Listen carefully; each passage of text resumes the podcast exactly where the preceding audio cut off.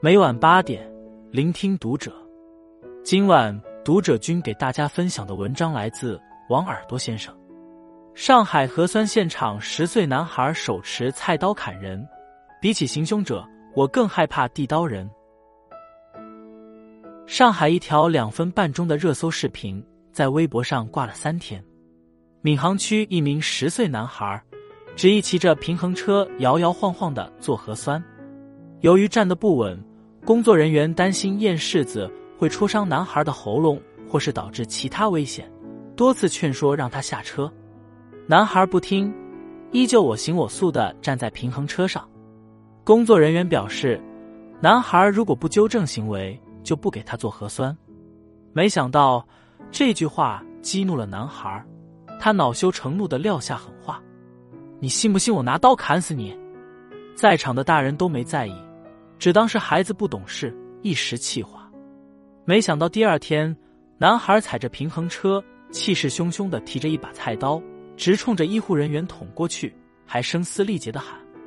今天我就要砍死他，没有人可以阻止我。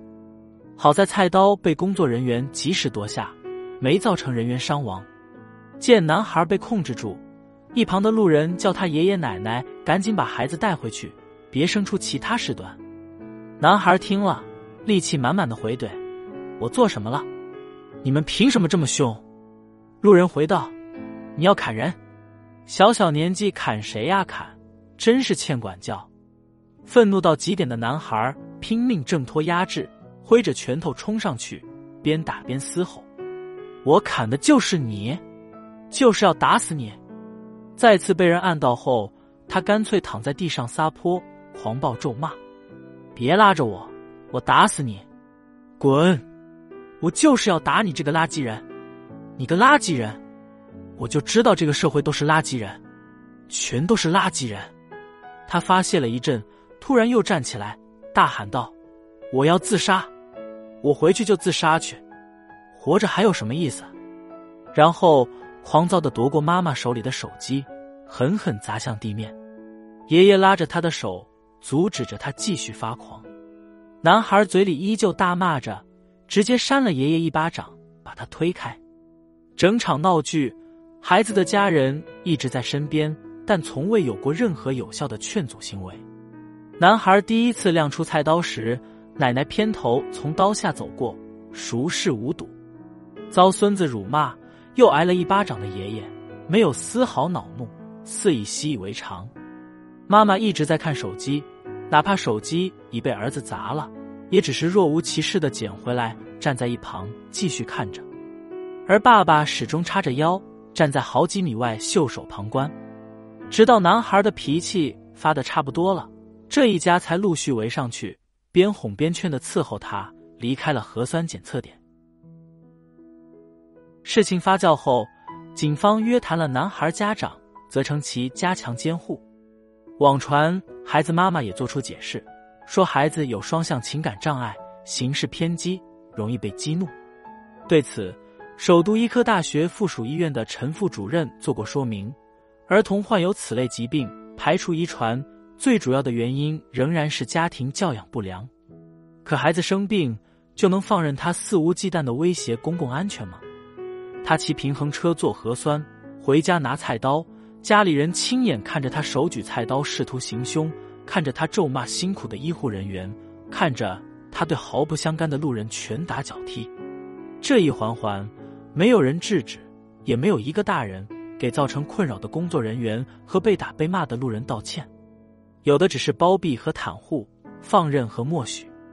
这么看来，病了的不只是专横跋扈的孩子，还有没有原则、一味拉低底线的父母。亲爱的弗洛伊德里有句话：“没有是非观的孩子是这个地球最可怕的生物。他们有好奇心、行动力、破坏力以及未成年人保护法。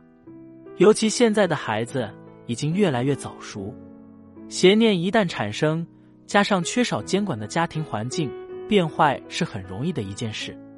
迪士尼摸臀事件中，八岁的男孩摸女性的屁股，家长反而指着姑娘破口大骂：“你有被害妄想症吧？长成这样还摸你！”高铁上，小孩跑来跑去，乘客劝家长看管好孩子，反被辱骂。小孩子不懂事，你也不懂事吗？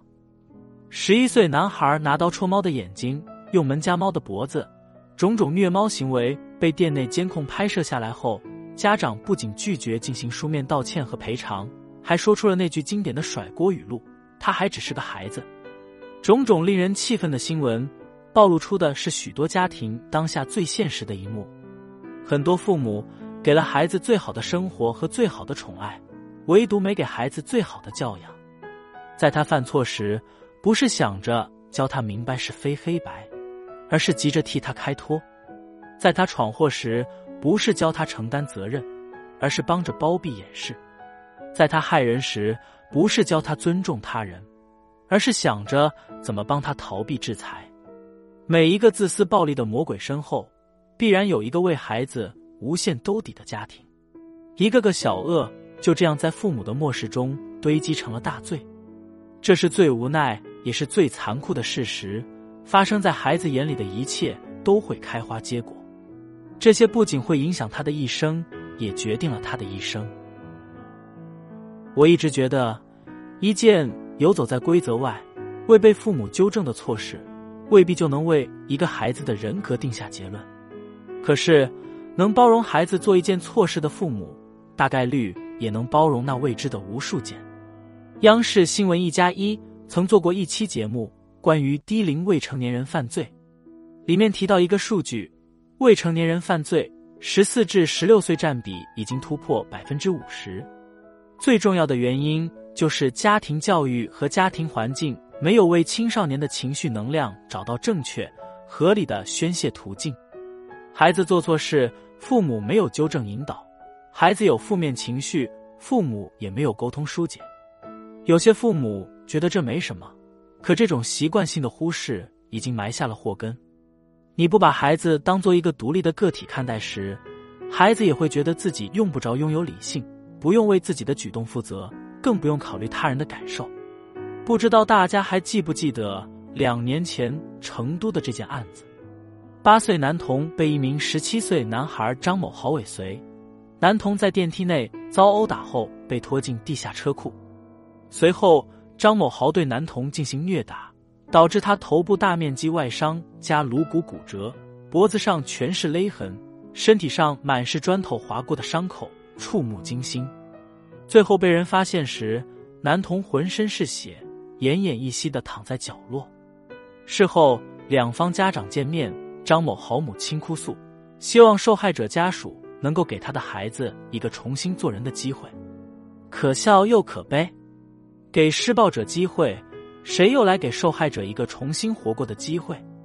父母不断兜底的次数多了，才让孩子更加肆无忌惮。这些行为不端甚至危害社会的少年们，他们那由父母一手打造的童年里，定然有着相似的经历。袒护多过斥责，默许多过反对，溺爱多过严苛。缺乏底线和责任感。有句话说：“小时候你不把他当人，大了以后他也做不了人。”人们斥责地狱空荡荡，恶魔在人间。可实际上，恶魔的淬炼正是源于父母日复一日的娇惯和对平常错误的不以为然。陶勇医生说过一句话，我很认同。我一直不认为人性本善，也不认为人性本恶。人性的善恶是在环境中滋生出来的。小孩子性格中的恶起初是纯粹的，他们只是无意识的发泄情绪。可是，如果他在无人管教的环境中长大，这种人性之恶就会被有意识的放大。基因负责上膛，环境扣动扳机。从魔童到少年犯并不遥远。同样是核酸检测，另有一则新闻：大连王先生去过风险区。便主动上报进行核酸检测并居家隔离。当得知医护人员忙碌到晚上九点，饭都没时间吃，依然在挨家挨户进行检测时，王先生带着两个孩子，深深的给他们鞠了一躬。这截然相反的举动，足以说明不少问题。在孩子有认识世界的能力之前，家庭就是他的第一世界，家庭教育才是预防青少年犯罪的重中之重。他的边界意识生死常识和敬畏心必须在小时候就养成。正如俞敏洪所说：“成长远比成功更重要。培养孩子如同种树，只有先在根上滋养它，然后以品德之养分来灌溉，孩子才能长得枝叶繁茂，离阳光更近一些。别等到孩子的价值观扭曲之后，才后悔当初管的太少。别等来法律的制裁后，才哀叹孩子的错都是大人的错。”关注读者，感恩遇见。